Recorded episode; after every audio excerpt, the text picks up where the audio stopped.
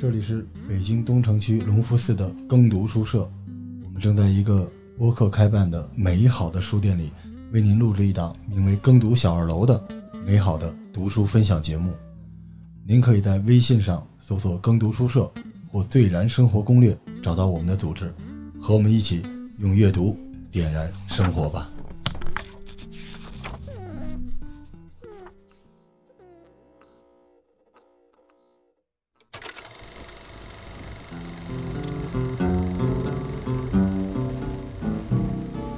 I don't want to set the world on fire. I just want to 我们 start. 这儿连冯巩都只能代表自己，不能代表铁道文工团什么的，谁来都一 样。阿田，让我跟你，你这周末还是哪天有时间，我想跟你把那个录，就是你审我那个，咱俩弄一个吧。没剧本 了，我不用，要什么剧本就你随便跟我一说，然后咱俩反正后边能即剪。兴演出啊，是吧？对啊，就能啊剪，就是，但是你得给我一设定，我是一什么人，或者你给我指点一下，但咱得录一个，我觉得那他妈太好玩了。比如我强奸犯，不行，嗯我我行我好我不是，我不是，太太我是想想我是想我的经济犯罪吧，经济想犯想我琢磨琢磨，那天那天瑞希给我提着也说要录那个，我说那有点难呢，我靠，最后，铁站长经过缜密的思考，嗯给我量身定做了一个偷狗的。哎，我觉得这是个这 个是个主意，啊，行，好，嗯失失望了。这期节目到这儿，欢迎收听这期的耕读小二楼。我们在耕读书社的小二楼给大家录音啊。今天还是我们的老朋友铁探长，铁探长好。大家好，我是嗯铁探长，铁探长一来我就嗨，还有铁探长对面的我的左边的啊，我是老康 Sir，对老板。然后今天啊，我们有一个神秘的，也不是神秘啊，老朋友来了。今天是我们神神叨叨的刘鑫刘老板，欢迎。欢迎欢迎欢迎！哎大家好，大家好，我是刘鑫。那个别嗯罗叔抬举，这个每回来罗叔都特那个正经的把我给抬到了一个特别高的位置，然后不罗是完以后发现自己是一大傻 逼，并不是为什么，是艾文剪的，不是 我。嗯但但是我跟刘鑫道个歉啊，好多人都说我，因为我有一嗯次说过刘鑫，我说你这节目最哎好作为文最本。嗯好了作为文本出对，但实际上是这样的，我当时吐槽的不是刘鑫，是刘鑫那搭档不好。啊，那搭档现在还还还合作吗？呃，也偶尔啊，对不起，做吧对不起，啊 嗯就是刘鑫选书，我是一直特别认同的。当时我对全世界各个范围的那种神话故事，啊，最早就是从刘鑫那边。你说我都我都害怕，我你这要说我什么，非得抬到一个高度，然嗯后没有没有再刷的啪叽啪叽的，吧就是刘鑫这么这么厉害，依然在我们书店里面找到了他喜欢的书。你你想多了，我是做个硬广。哦是但是刘星来给我们推出，嗯、我是之前拜托瑞希一定要把刘星请到，不知道瑞希付出什么代价，反正刘星今天来了，小脸那通她一红腐的。女能付出 啥代价？她有时候不是腐女，哦，对她不这一我定不知道，不好说不好说嗯，不好说她有时候也吃萝卜。嗯 所以今天刘星来了，也带了一些呃刘星比较喜欢的硬核的书，没有是没吧嗯有？没那么硬核，其实还好吧，就是你那还不硬核特？别有啊特别有这大还家好期待一下，我们今天录两期，然后也嗯希望以后刘星能经常来。好啊，没问题啊，就是其实我们每个人身后都有一个比较正常的书了。嗯我每次都世间万物皆可燃，然后我介绍的是《人类砍头小 史》啊，是吧？这书我看过什么那个人体解剖特学，就全这玩意儿。呃康 Sir 的这个波动比较大，介绍了无敌舰啊队、汉对庭堂，嗯还有辣椒什么之类的。啊，对对是吧对，但是艾伦是特别明显的，凤羽，凤羽就是阿里铁军四十条，每次都是什么格 调啊，人如何成长，铁探长基本都是这种推理类的，嗯，侦探小说，哎侦探小哎说。然后瑞希呢是 瑞破云溪，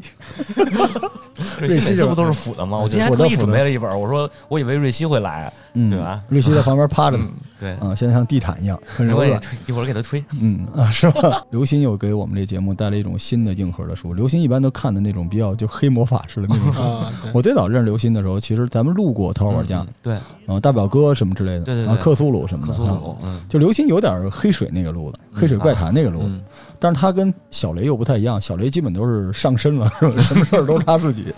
刘鑫基本是从文学的角度，啊所以认真的说，我们特别希望刘鑫的到来，好吧？那这期节目就先到就到此结 束就是到此结束。来吧，咱们今天，嗯、铁探长老康和刘鑫都有书，嗯、谁先发？还有我来，还是你来？ 你都嗯来了，行你行先来。行啊！我这次推一个，可能大家都能叫上名字啊，叫《沉默的羔羊》。嗯，哎呀，好，这个这个书挺特别，啊就是有一次我来这儿逛书店，就发现咱们摆着这么一本书，但是我第一眼我没没认出这个书来，嗯，就是它好像应该是译林译林的书吧，哎，应上该海是一林啊，，但那个封面挺特别的，黑色封面，然后有一个啊嗯粉嫩啊，对对对对对，有那么一道儿。 这书也应该算美食书籍吧？我当时第一眼我以为这是个是是个什么版本，嗯他真要是印个什么小羊肖恩，我都能大体能猜出来，你知道 的哈。很多人了解这个《沉默的羔羊》啊，都是从电影儿，嗯哎，从电影儿然后看，觉得那个经典的那种汉尼拔的形象嗯很很深入人心。但是如果大家如果看小说的话，它跟电影是内容是一致的啊，嗯内容是一样，没有什么太大区别。嗯但是如果你要看小说的话，你会觉得这是个励志书籍，嗯，不是个恐怖书籍。啊对对对，嗯嗯你吧，大体故事内容给说一说啊。嗯，如果你要看书的话，它一开始会写会写一个小女孩在一个啊、就是美国那种比较广袤的一个农场里面，然后生活。嗯，然后这个小女孩呢，在农场里头会跟这些小动物们交个朋友，什么牛啊、马呀、羊啊之类的。嗯动物然后森家里哎，对，家里有这些东西。动森动森对，哦但他那个动物森就是有点怪，就是他接触这些动物们啊，都有一些毛病，不是瘸个腿啊，就是少只眼睛之类的，嗯，就比较怪异。这个丧尸版动森，在这么一个这个环境下，小女孩慢慢的长大。但是这些动物啊，可能是因为这个身上有一些毛病吧，然后每到晚上的话，这个家里人会把这些有毛病的动物们处理掉。那有的可能就做成肥料了，有的干脆就直接喂狗了。哎嗯哇，所以这个对于小女孩的心灵各方面可能影响比较大。嗯直到有一天，这个小女孩在夜晚的时候，听到她特别特别喜欢的一只羊嗯，在这种尖叫的感觉啊，啊，羊怎么尖叫啊？反 正就是， 就是那种呃，临屠宰的时候发出最后的那种声响哎呦我啊的。天然后哎呀，小女孩可能在这种心理折磨下，然后就坚定的离家出走了，从这个农场也跑掉了。嗯那这也就是这部书所点明的，为什么叫《沉默的羔羊》，指的就是这个小女孩。嗯哎因为她可能对于自己喜爱的这些动物们各方面，最后保持一种沉默，从他们这个身边离开了。嗯而这些动物，大家可想而知，就是后面的结果很悲惨，嗯全成饲料或者成狗食了，这种嗯狗粮了。对对对。然后这个小女孩画风一转，就马上进入到了 FBI 的一个训练营，嗯也就是这个书的主人公，就是嗯他去探索这个野牛比尔的这种连环杀人的案件。嗯四大哎洋啊，对，是吧？啊，野牛比尔这个呃是一个真实的案例啊，在美国，但是这个名字可能由来已久，它是应该是在美国拓荒时期啊，嗯嗯有这么一个西部哎牛仔，嗯，叫做野牛比尔，他会这种猎杀野牛之后呢，作为一个标本来展示起来。但是这种剥皮的这个这个爱好啊，后来就嗯成为这个连环杀手的一个外号了，就叫野牛比尔。小说的主人公这位 FBI 的女探员呢，从最初一个小小的一个啊实习生，可以这么嗯说，还没有拿到那个正式的证件啊，嗯然后他就领了一个任务，探访被已经严禁关起来的这个食人魔汉尼拔，嗯汉尼拔莱克特。嗯这个人是可能就是这个书中最灵魂的一个人物啊，嗯虽然说是一个反面角色啊。看小说的话，可能体会不到他那种恐怖感，嗯但是如果你看那个当年那部经典的电影，嗯我印象最深的时候，就是我看到汉尼拔那个形象，小女孩站在那个隔离的玻璃面嗯对面，嗯然后看见那个汉尼拔，就那个眼睛，就跟你现在这个感觉，带嗯着血丝，是啊，然后他会发出那个，就那个最经典那个，就嗯那个有嗯有点吸人脑浆的那个感觉，那个声音。我当时听到那个的时候，我想起来就是那个《西游记》里白骨夫人，哎，吃东西那个感觉。那时候还小，你知道看那个电影，当时对我的影响是相当大的。嗯，但后来我看书的时候，看小说的时候，没有那么深的感觉了。嗯，所以我刚才跟你说，为什么如果你要说提汉尼拔，或者说提《沉默的羔羊》，你说特别恐怖，那断定你应该看的是电影。是如果你要是觉得这是一个励志电影、励志的书的话，那就像我一样，你一定看的小说。对电影应该其实只是截取了其中比较刺激的那一段。对对对，我当时时看完是我是不敢坐电 梯了，是吧？滴的血那块 儿，而且安东尼·霍普金斯确实是，对，我觉得除了他，可能没有人能够演出那种感觉，而且这个角色也相当于他的本命角色了哈。对对对，后来好像演什么都有点儿这个劲儿。看他一开始那个史琳达是吧？对是是史达林，大林探员史达林。嗯然后他小的时候那个他那个庄园，你后来看有点那个少年派的漂流，哦，他有点那种感觉。因为每一个动物，对因为刚才铁探长说了，就是羔羊，嗯呃，死之前的那个。为什么叫沉默的羔羊？嗯就那里边每一个死去的动物，我老觉得影射他未来会遇到的一些案件和一些被欺凌、会虐杀死的东明西白。，所以在那个过程里面，他是带着那个，然后进入到后来的探案情节。但如果咱们看电影的话，等于那得拍一前传。对，没那个有电影没有没有讲到底为什么叫《沉默的羔羊》。其对实我当时也是带这个疑问，后来才找的书看的。是，如果你没有这个的话，你就不太能理解他去狱里边为了解野牛比尔去看这个汉对尼拔。对其实这有点像那个，就是有一个美剧专门，他有一个那个黑帮的大佬被关在监狱里面，然后 FBI 为了破案，就老得去找那个人，问他这个这个案是怎么回事，这个案是怎么回事。实际上就是我那时候看的时候，禁锢着害怕了，没想明白他为什么要去狱里面去看汉尼拔。对，但是你如果看书的话是不一样，所以我嗯我们先铁探长没介绍完，我先说，就这个剧是完全可以再看书的，它的感觉完全就不一样，嗯跟那个电影完全不一样。看书的话，可能把里头一些比较血腥的，或者说就不会凸显汉尼拔那个形象了。嗯他完全会写一个小的女孩子，然后从小受到一些可以说是心理创伤，嗯然后慢慢成为一个 FBI 的探员，以至于最后抓的这个连环凶手，嗯是这么一个呃哦，给我的感觉，感觉很励志的感觉。那但是可能电确影实完跟全不电一影样太一样。 我觉得书里头电影最大的不同就是你能了解到一些可以算是精神控制也好啊，嗯各方面就是电影里反现的就是汉尼拔与这个 IBA 的探员嗯面对面有两次直接的对话，这种对话的过程啊，就有点像咱们玩这种真心话大冒险的嗯这个这个套路。嗯小女孩呢是为了去探究那个连环杀手的一些线索，来去问这个食人魔这个汉尼拔博士。那汉尼拔博士同意了，说我可以给你线索，但是你要回答我的一些问题。嗯那汉尼拔的博士他会以一种心理的角度，就探测你的嗯呃幼年的过程啊，而且他那个分析方法是看到这个女探员，比如她穿着的衣服、她喷的香水的味道，或者说这些，比如她穿的鞋啊、拎的包这些廉价物品，他会对她有一个分析，嗯然后他会去联想到，会去问她家乡。她这种说话的这种语音语调来分析嗯她之前小的时候在哪儿生长过，这一系列他会有一个完全在书里面啊，会有一个完全解析她怎么去洞察到这一点的，会给你写明白。嗯然后他问的这些问题，他是脑中里怎么想？这个小说里写的很明白。如果你想了解，就是如果大家想对于这种精神控制法啊嗯这种方面想了解的话，我觉得看那本书可能会给你一些启发。对，嗯但是你要看电影的话，完全可能会被啊安东尼·霍普金斯扮演那个形象所吓到。对，嗯哦嗯，今天我们介绍的好多书都是一些。追本溯源的东西啊对，我们待会儿下半场还有那个书， 所以其实最早的时候你在读书或者你在看电影的时候，好像这是我最早接触到的，就是你用一个更恶的人来告诉你怎么对付恶人，就很少有那种你找一个那种大恶魔来帮助你对付其他的恶魔的那种东西，挺烧脑的。我记得这个电影应该是我上中九学的时候，九一几九二就年差不对多，很早很早之前的电影。嗯对嗯小学初中那会儿呃，那时候吓死人了。当时我们看完这个特别害怕，大家只能再续一部《侏罗纪公 园》，然后看完之后更害怕了，然后再续一部小清新的电影《本能》什么之类的，然后洗洗啊眼睛。几个电影都是连在一起 看。对，但是后来这个戏的后续也发展的挺多的啊，就汉尼拔也单独有美剧了。啊，他已经出一个系列了，正经这套小说也是一个系列。嗯，但是小说的系列跟电影的系列好像啊、顺序不一样啊、这个作者托马斯写的最初是《嗯红龙》，也就红是龙汉尼拔的前传、嗯嗯啊，然后是《沉默的羔羊》嗯然后最后一部是汉尼拔，嗯是这么一个过程。电影给给给反着拍的嘛，嗯，啊所以那个汉尼拔就是美剧那个，就那就个，是美剧那汉呃尼拔，，对对对，嗯是那个，嗯但是美剧出来的他就只截取了吃人那个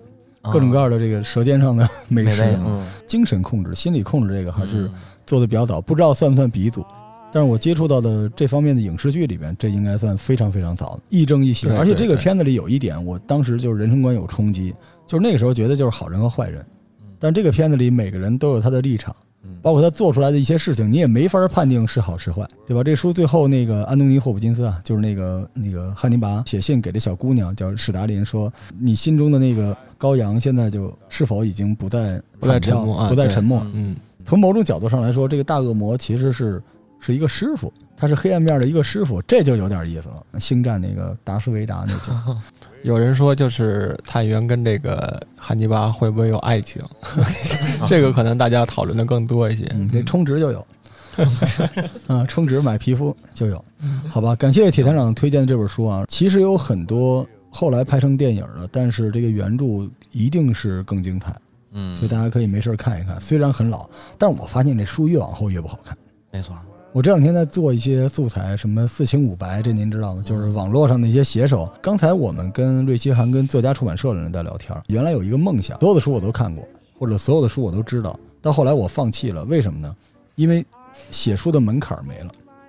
对，嗯你知道是那个时候就是我们看很多网络作家，他为什么叫网络作家？就是因为他不是作家，嗯是否是作家，是否能出书，他是有一个门槛儿的。后来就是只要你喜欢，什么人都能出书了。所以那个时候就是咱们能看到的很多书都是垃圾，实话实说。其实也挺励志的，只要你坚持写，嗯对啊对就肯定有反正那正这个咱也不敢说那个四清五白那些都不是好作家，呃我也看，对吧？我也为之爽，他们也给我们带来了快乐。但是我说的是文学，文学这件事情到后来就混淆不清了。就是咱们现在在书架里边，我有时候找着找着，突然发现一些网络小说的纸质版，我就很吃惊，呃，引以为耻。回过头来看，就是很多作品其实翻成电影了，反过来说，确实是因为很好，很经典。对吧？它中间一小部分拿出来都是一部好电影，所以这些书大家没事可以翻着再找找。我们继续今天的进程啊，嗯第二本书，我今天推的是《星空帝国那呵，》啊，对，因为是这样啊，这致敬刘星的这是我有啥？ 硬核了，来来，对，因为这个《星空帝国》是什么呢？是我们在更读书社十一期间，我们做了一场呃占星的节目，嗯星象学。嗯，当时我听那期节目的时候，跟老罗我还我还聊，我说干脆咱们做一期，就是属于从中国的这个占星嗯术跟那个西方的占星术做一个、做个对比。嗯，因为实际上这本书的出版方是人民邮电出版社，哎嘿，嗯人邮是特别特别硬的一个出版社，嗯呃出的都是什么那个什么编码呀，什么如何学 Excel 啊什么这这种扎瓦呀？哎，对对对然，后那出过福尔摩斯探案集，就是别人一般都不出了，他们就，但是一个大社，是的一大个社大社，就一出就是什么？我跟您说啊，十万个为什么，上下五千年，对然后世界十万个为什么，世界上下五千年，嗯就全是这种大部头的这种，就舒适常客， 对对对，这本书的作者呢是两位，一位叫袁徐天刚，罡一位啊叫啊对李晨，对对对，听这路了， 是他们俩的后人，你看这出版社就对吧？呃，两位天文学家，对两位呃天文爱好者哦嗯，呃，也是咱们那个北京天文馆的馆员，一位哦叫徐刚，一位叫王艳平，嗯你看两哦差位点儿有点儿嗯对对，两位出的一个就关于中国星象学的书，嗯因为实际上这几年就是关于西方的，就是咱们看那个星座嘛，星座嗯呀，这个特别普及，但是真正关于。关于就是咱们中国这种传统的东方的这个占星术、嗯星象学，关于这方面的书籍特别少。实际上，我自己小时候也对这个东西还就觉得很神秘。嗯，最早我看《西游记》那会儿出现什么景木憨呀，或者什嗯么，他们哎呦，哎对特对别厉害是吧？哎，对，我觉得特别厉害。嗯，这到底这个名字是怎么起的？我我一直觉得中间好像应该是有一点什么东西在里边。嗯然后林林总总呢，看了各种各样的书，但始终能没法把这个知识体系串到一起。但是后来通过慢慢的有一个就是一个了解吧，给我一个首先一个直观印象，我觉得中国的星象和西方的星象最大的不同是对的人不一样。嗯，就是中国的星象实际上是帝王术，它是给帝王去做。呃算算是内参吧，在中国的话，没事你夜观星象，这个是犯罪的，这是掉头的。我插一句，就是其实西方的所谓那个星象，不管是从巴比伦传出来的，还是从嗯希腊传出来的，它最早也是给帝王、国王，然后给他们去做占卜的。只不过那个东西是从庙堂之上，然后慢慢慢慢发展发展，人家给推到了这个这个老百姓的嗯呃面前，大家就是去做了一个简化，或者做去做了一个这个再次解读，嗯对实际上是对这样的一个过程。但是中国这个一直就是就就在那高处待着，但这有个小问题，西方到后来这天主教、基督教对崛起之后，嗯他这算法和这个有时候对不上。啊，对，是结果这帮人呢，就是一小撮人啊，因为嗯这个全世界都一样，就是你说的跟这个庙堂不一样的时候，嗯你反而会有一波啊死忠粉丝对忠粉对然后慢慢呢，这波人呢，后来就都给烧了。 那你到后期你，你敢占星，你你就是可能想当柴火了。中国也有一个问题啊，中国这些帝师一开始呢，就是他有算法，有算法，后来他们发现不要有算法，因为有算法万一跟皇上说的不一样嗯啊，也烧了。所以中国的帝师是什么呢？就是皇上说什么他说什么，嗯，先有结果，反推星象。对哎所以占星在中国和东方和西方其实不约而同的都受到了意识形态的挤是压。是是，嗯嗯，因为星象这个东西，实际上就是刚才老罗说这情况，可以倒推， 可以论证。对你怎么说都对。呃，你说的对，你怎么说都对。嗯发生日食，过去你可以解释成要属于天人感应，那肯定是人间有什么不不好的地儿，嗯有灾变。哎但你可以反过来看嘛，就是哎，远处有有灾变，天朝还是挺好的。这本书给我看完之后呢，给我最大的一个一个收获就是说，把我原来有一些模糊不清的概念给理清了。因为我一直原来认为北极星天上最亮的星嘛嗯，天上最亮的星应该是象征的是帝王是帝星，结果后来发现还不是，紫微星不是天上最亮的星。它应该算是次量、第二等量，挨着北极星。它之所以定义为地星，是因为北斗围着它转的时候，它成为地星。但是另一个让我去之前一直没有理解，说就是怎么能够去观天象，就发现呃人间要改朝换代，是因为紫微星这颗星是要是换的，每隔是应该是一百到两百年左右，这颗星就要变，不一定哪颗星它就变成紫微了。主要看哦哎当朝帝师的话术水平。呃 商业计划书写的好不好？刷流量嘛，对刷星星对就是一个道理。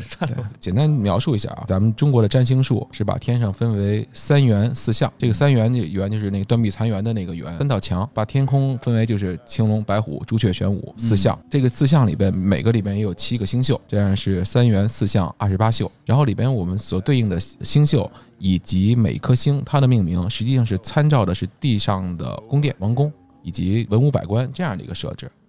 有帝星，有王后，有太子，有车马，这些都会有。这个是我之前没想到的。我原来一直以为，就是中国的星象也应该是类似像像希腊啊星座一样，会编出各种各样的故事。中国这星象其实跟节气也有关系，它是一个体系嗯对，它不一定落在哪颗星上。对就，是你怎么说满天群星都是它，怎么都有道理，所以你要了解着他们之间那算法， 什么时候都是这个。所以你看，咱们那天录占星术的时候，我们专门录过一期《头吧，叫占星术。呃，西方和东方有一点不一样，东方呢是做减法，我这套算法可能要吃出出问题，所以我尽量在这里边呢话术解析的越少越好，这样就搞得特神秘。但是你拿出来说的时候，因为我越来越少，你就没法刊物我，它总有它的道理。东方的哲学就在里边。东方的哲学就是我怎么说都对，嗯，对，西方呢就不停的要出错，要查错，就吃书。研究中国的这个占星术、天文学的时候，是和当时的朝代和历史能连在一起的。嗯，而且一般来说，占星术发展的时候，你看肯定是皇上、呃特别高兴，就是这明君盛世。嗯，而这皇上占星呢，是为了让自己多活几年，搞点这种仪式。所以在这种情况之下呢，这个占星就会得到大量的预算，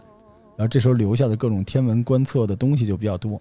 你看各朝各代都是这样，所以一般来说看盛世，一个是看当朝的，这是金庸老先生说的，嗯当朝的这个艺术品、嗯啊，就这艺术品，你看这个对对这个它华美，一个就是跟占星有关的天文学留下的记录，这两个东西一旦多了，这个就是盛世。皇上心情好，当然也碰上那种大昏君，嗯，天天占星的也有。还有一方嗯面，老罗刚才说那个天天占星那个，我曾经看过一本邪书啊，就说这嗯呵个占星这个是为了皇上考虑生太子、生孩子用的，哦嗯就是可能这个星象好啊，然后啊，对一一形式，哦对对对对对，嗯可能他们会算，然行后动手哎，册对对对，嗯，可能会有这方面。跟神话其实也有关系，对对而对，跟神话刚才那个奎木狼什么之类的啊，嗯哎对一聊这特别带劲，巨能打。然后那个时候小的时候看《西游记》，总觉得《西游记》是有隐情的。前一阵子做那个直播的时候录《西游记》，不是那种过度解读，就是原著的时候才发现，其实孙悟空没有那么厉害，就星宿随便一个就能跟孙悟空打上，不是大闹南天门，确实闹了，大闹嗯天宫就是只大闹了南天门门口， 对那里边根本就没打进去，随便来一个星宿，其实还是挺厉害的，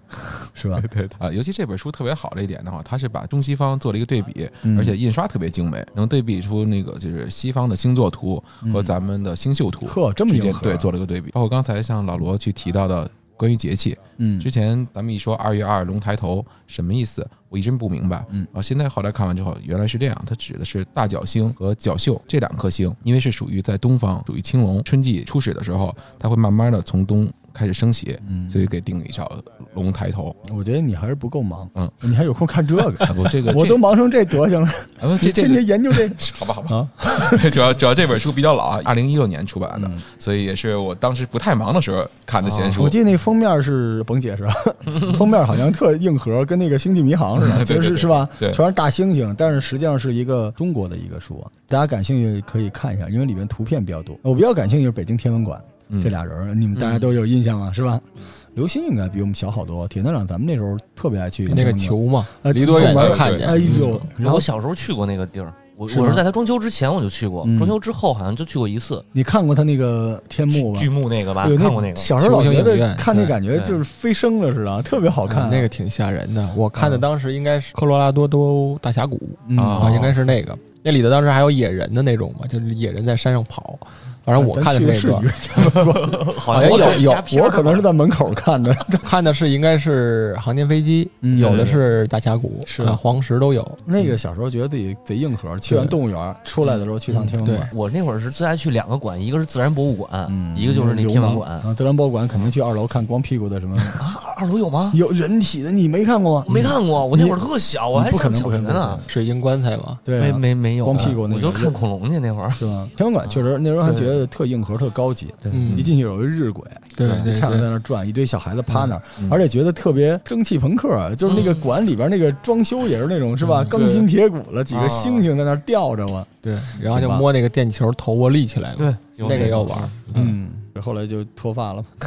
对，好嘞好嘞，谢谢谢谢康总这期节目，康总以后不敢录书了，你知道吗？就就没事儿就看这个，康 Sir 这书你得结合圣斗士看，否则看不懂。真是对对对跟童年有关的回忆就能嗯印出一本书，研究到现在。嗯，其实我刚才就是铁男长刚才说这话挺触动人，就是我之前想过好多这个问题，嗯就是你看为什么现在大家一说占星都是什么这个星座，还是西方的星座，嗯，呃，然后一说这个这个中国星座，没一个认识的。是其实占星术也好，占卜，咱甭管是正经占卜，嗯还是说大家玩玩闹闹的这种，中国也有很多好玩的东西，嗯但是没有人知道。对，跟这个流行文化的传播是有关系的。是的没有圣斗士，多少人能少能知道多少人圣斗知道是吧？？对，对包括像那个日本那个斯巴鲁嗯那个公司，斯巴鲁的那个词，它就是某宿星团，嗯它指的就是这个东西，它是从中国文化演进过去的。日本人从来不觉得《三国演义》是中国的作 品，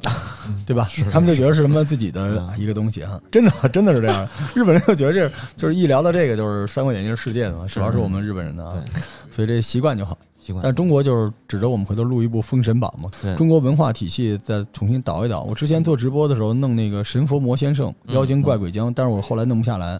因为中国这个神佛体系再往上确实是分裂的，它就嗯儒释道三教融合之后的样子和之前完全不一样，没错没错，而且互相之间没法换算。你说是如来厉害，还是说三清厉害？嗯，你到最后你怎么弄？到最后确实有一个方式解决了这个问题，特别的科学，嗯就是咱们小时候的洋画儿， 啊，就看 看哪个能换哪个换的啊多就就可以了。咱们有空把中国这历史呃邀请刘鑫，咱们一块儿啊把这倒腾倒 对对腾。啊，紧接着 紧接着该刘鑫了，来吧。这个推荐一个更老的书吧，嗯也不啊对，这个一九三二年还是一九二三年，对那个时间段写的叫呃《美丽新世界》。哎呀，哎好书，好，呃，因为那个反乌托邦三部曲嘛，就是嗯当时是那个阿道斯·赫胥黎的《美丽新世界》嗯然后。这个乔治·奥威尔的《一九八四》， 1984还有这个詹米亚京的《我们》嗯三部，我最喜欢看的其实就是《美丽新世界》。所谓的科幻小说或者说反乌托邦小说里边儿，都是有这个预言来说，《一九八四》跟《我们》其实这个预言，我觉得是失败的。是的，啊嗯，而《美丽新世界》是我们正在走向那个未来的一个路上。读这本书的时候，真的觉得特别特别的揪心那种感觉，嗯就从来没有说感动过呀，或者怎么样。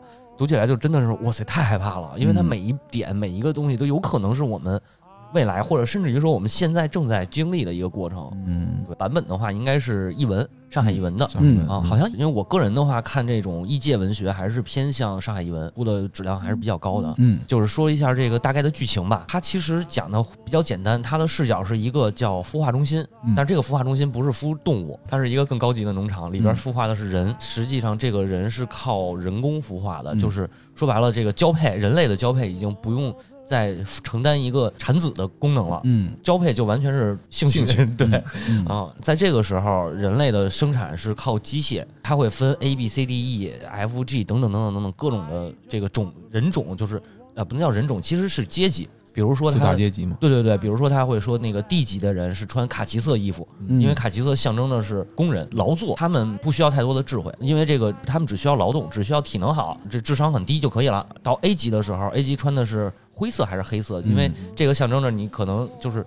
睿智吧，或者说是精力比较容易集中，嗯就是现在所谓的这什么北欧性冷淡风格， 对他们是属于智商特别高。就然后这个区分是从什么时候开始区分呢？诞生下来就开始区分的，没有这个先交天配设生定产的，先对，天设定，嗯后来这个卡牌游戏把这套学走了，哦，是吗？啊，就是选什么角色啊 嗯中途就这样。其实当年朱元璋就做到这个东西，嗯你是干什么你就只能穿什么色儿的衣服。但是那只是从表面上去区分阶级，是就是你真正从，比如说你像刚才罗叔说的朱元璋这个，那假如一个靠科举上位的嗯嗯农民家的孩子，是不是可以能去换穿，对吧？哎可以换。嗯嗯那么在《美丽新世界》的设定里边。不管你未来怎么去努力，怎么去改变，你是哪个阶级，你还是哪个阶级。他从从什么时候开始呢？就是从这个胚胎这个受精卵开始就要培养，它从孵化的时候注入多少的氧气，注入多少的这个羊水这些比例嗯去调整。当它形成这个胎儿以后，形成婴儿以后嗯，就开始做睡眠教育，小孩躺那儿睡着了，睡着了以后，在睡眠教育的过程当中会有这个声音，它那个叫什么辛巴普洛夫效应，嗯还是叫什么玩意儿？我不懂科学啊。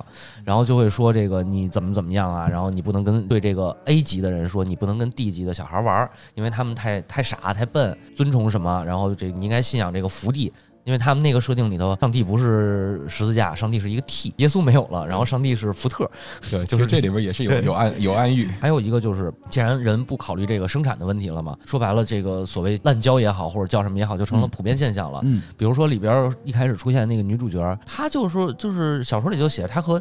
上电梯的时候，她看上一层人，全是这什么 A 级、B 级的男孩儿，然后冲人家一一点头，然后说她可能和每一个人都做过，就是会变成这样。然后包说到括这时候，刘鑫的表情有一些变化。对对对，特别羡慕你铁知三道角吗已经 意识到这件事情。要抓我了是吧？嗯 比如说度假日的时候，那可能今天约一个人，明天约一个人，就完全变成开放式关系了。嗯，啊，这个我觉得三几年的时候写成这样，我是觉得真挺胆大的。是包括像刘慈欣写《三体》，得知那个三体舰队开过来的时候，嗯大家不是说，呃，开始经济都混乱了吗？集体在广场上面什么上万人的群交活动，嗯就类似于这种。当然，他那个还有另一个出处是阿瑟克拉克写的一个小说，也有这个类似的。整个这个小说再往后的话，其实写的有一个关键的人物，就是一个印第安人，来自保留区的印第安人，他是通过这人体自然生产的，嗯他不是通过受受精卵，他是自然生产。然后大家说他是野人，嗯，野蛮人，对，你是野蛮人，约翰，柯南。嗯，把这个人当成了一个稀有动物去观赏它，然后相当于来自不同的文明了。然后把它放到那个野外里头，放回到那个保留区也好，或者叫什么，放到那儿，然后去看它的活动，去看它的状态，然后包括这些科学家们去保留区去调查什么的。到最后的时候，就是他们这个时代的女性想和这个野野蛮人去，就是说我没有试过，这个好新鲜，然后是这种感觉，嗯，对，然后把它真的当成一个稀有动物。最后的时候，就是这个野蛮人就回到那个山谷里，嗯，但是实际上科技很发达嘛，可以直播什么的，看他那个给自己鞭刑，因为他也信仰说他信仰上帝什么的，但我觉得不可能，这年轻人不可能信仰上帝。嗯放牧，然后找打猎、找吃的，最后他发现了被人监视，最后的时候他又说我那我就自杀了。嗯里边有一句话，我觉得他说的特别好，说他从这个。文明的都市里边醒来，接他过来的这个科学家嘛，就问他，看你的脸色不对，就是那意思啊，大意说，看你脸色不对，你吃什么了？他说我吃了文明，特别触动我，就这一句话。你脑子里还是那群交那个，没有没有对不起，嗯， 对，没有哎，但是不是我那个不重 要啊，那我想我想讨论这个事情，就是他他写这个东西是有一个时代背景，嗯就当时他已经失明了，对，基本上已经失明了。他是因为一开始想当医生嘛，结果到最后发现当不了医生了，就开始用盲文来写作。所以这件事情在他写作这个作品的时候，他是有一种强烈的生存的那种嗯嗯。对那种东西，然后同时他对世界不能叫厌世，但是有很多的敌意。我个人感觉啊，看这本书就写这种类型的东西里面，你能感受到他强烈的生命力、他的挣扎以及他的爆发，但实际上他是稍微有点儿，为什么叫反乌托邦嘛，对吧？他是稍微有点儿那种，当那个乌托邦这个小册子嗯宣传手册出来以后，大家都相信说未来的世界会有一个乌托邦，嗯对吧？会有一个这个叫什么理想国吧，可以是说是就出现了很多事儿，比如说咱咱们刚才说三几年的时候，美国是啥经济萧条，是，对吧？世界上一战刚刚经历完，嗯，然后整个世界还处在动荡混乱的时候，那这些人发现这个只要是他妈人类干的事儿，未来就绝对不会有什么哎，不理想的地方，对绝对不会好，嗯，于是就开始出现了反乌托邦，反乌托邦，对。对，大家都觉得呃未来是不好的，都很丧。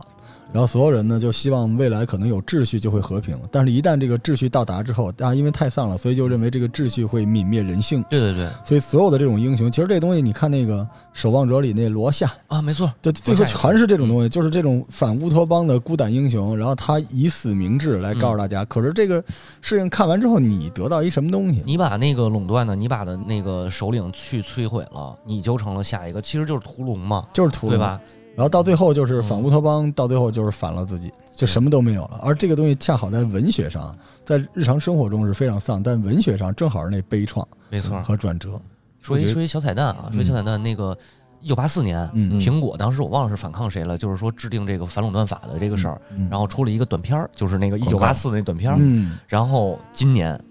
，Epic 那个游戏公司嗯要反抗苹果，出了一个嗯啊， 致敬苹果的一一九八四的短片儿，对，对这个很有嗯是意一思，个轮回，嗯对，嗯，我看《美丽新世界》一开始是因为动物庄园，嗯，乔治奥威我尔是，对我是看那个，然后看完，因为我我随着岁数增长，我特别不喜欢别人告诉我他们的世界是什么样，因为我嗯我有强烈的代入感，我就更愿意看那种历史写实的数据，然后我自己有一个结论。像这种反乌托邦、反什么之类的，它都有那种特别悲怆的情绪，嗯，就是里边的情绪特别重。我觉得什么好呢？就是推背图，你描述的事儿发生还是没发生。嗯但后来你慢慢的，你在这个社会上，任何一个人，我们都会有那种反社会，就是这个社会的规则给你带来的好处和它的坏处，然后你自己适应规则付出的努力和你认为自己人性的泯灭，对这些东西都在一起，所以到最后就是它是一坨特别混沌的能量，但也是能量，是是是，嗯，也是能量，而且挺硬核的。刘鑫会比较喜欢这种类型的东西啊，嗯，对我个人是比较喜欢反乌托邦作品，嗯对，然后包括就是可能我可我我平常看科幻其实还好吧，嗯就是包括我看到这个这个《美丽新世界》的时候，也是因为我开始看科幻，嗯，对，就是我看科幻挺晚的，我是从一零年前后我才开始看科幻，因为当时本科读的是那个那个嗯中文那个中文专业。嗯正经是中文专业，就是播客圈里边唯一一个读这个嗯别别别跟播别客有关我的。最近知道一个那个有有有什么读比较文学系的博士生什 么的，这个对挺多他嗯的，节目挺多好的，吗？挺好挺好的，啊有人订阅吗？有人有人哦挺是多的，做刚新做的，嗯对。这 下半年套儿不说，就是那个时候，我记得在学校里边儿，可能你甚至于会在课本里头、教材里头去听到老师讲金庸、讲武侠，嗯但是你不会听到有哪个博士、哪哪个教授或者哪个导师去给你讲科幻，嗯嗯就是这样一个特别尴尬的位置。所以那个时候就根本没有机会去接触。哎，这个我突然想起一个好玩的点，就每个人阅读那条线不一样。嗯，对，老康的阅读线是他童年一些问题，嗯嗯，就是他到现疑在问，他一定要解决这些问题哦，他想知道为什么，然后他能自洽。铁探长是他需要营养，嗯到最后呢，他已经足够有营养之后呢，他就觉得这个营养有一种气味相投的感觉，就你不用教我怎么推理，但是我觉得你在做的这个努力我挺喜欢的，我已经不需要你告诉我怎么做。刘鑫是需要 set up 设定，他特别硬，就是我们喜欢玩游戏的人，又喜欢看那么多厚书大书的人，嗯就他觉得这个设定本身是一个冷一点儿的，有一些什么东西，他这个设定只要认同就可以继续。对就现在这些书也好，还有你看你刚才说的反乌托邦，嗯其实它本身就是一个特强烈的设定，对对对，也有这个是设定，然后大家是什么样的，然后我在这里边，然后我才怎么做。如果他没有这个设定，他不就是晃晃悠悠啊什么之类，嗯就那种类型的书，嗯我就是反社会的那这样种。没错，有了设定，就突然变得特别硬。我看书就是数据，我就要知道，我就要知道明军的那个甲是几片儿，嗯，然后那个枪是一块石头能开多远，然后如果当时和满洲是什么，就是我要用数据来满足我自己，任何一个东西都是。但是我们这几条线，总有一种适合咱们的听众，特别幸福。刘星来讲这个书，对，因为这个书别人讲会觉得有点丧，但刘星是就是在我心里面是一个特别硬核的，做这种科幻神话什么的。我们现在你在我们心里面就是集合，你可别这那么说，啊这样他哇塞跟集合没法 混，好吧？啊，你在我们把集我推到合一算边什儿去么？了啊。 集合算什么？有刘星就行。哦哎 好吧，感谢各位的收听啊！今天我们推荐的分别是铁探长的沉默的羔羊。老康的《星空帝国以及刘鑫的美。丽新世界，好了，我们下期再见，拜拜。 I just want to be the one you love. And with your admission that you feel the same, I'll have reached the goal I'm dreaming.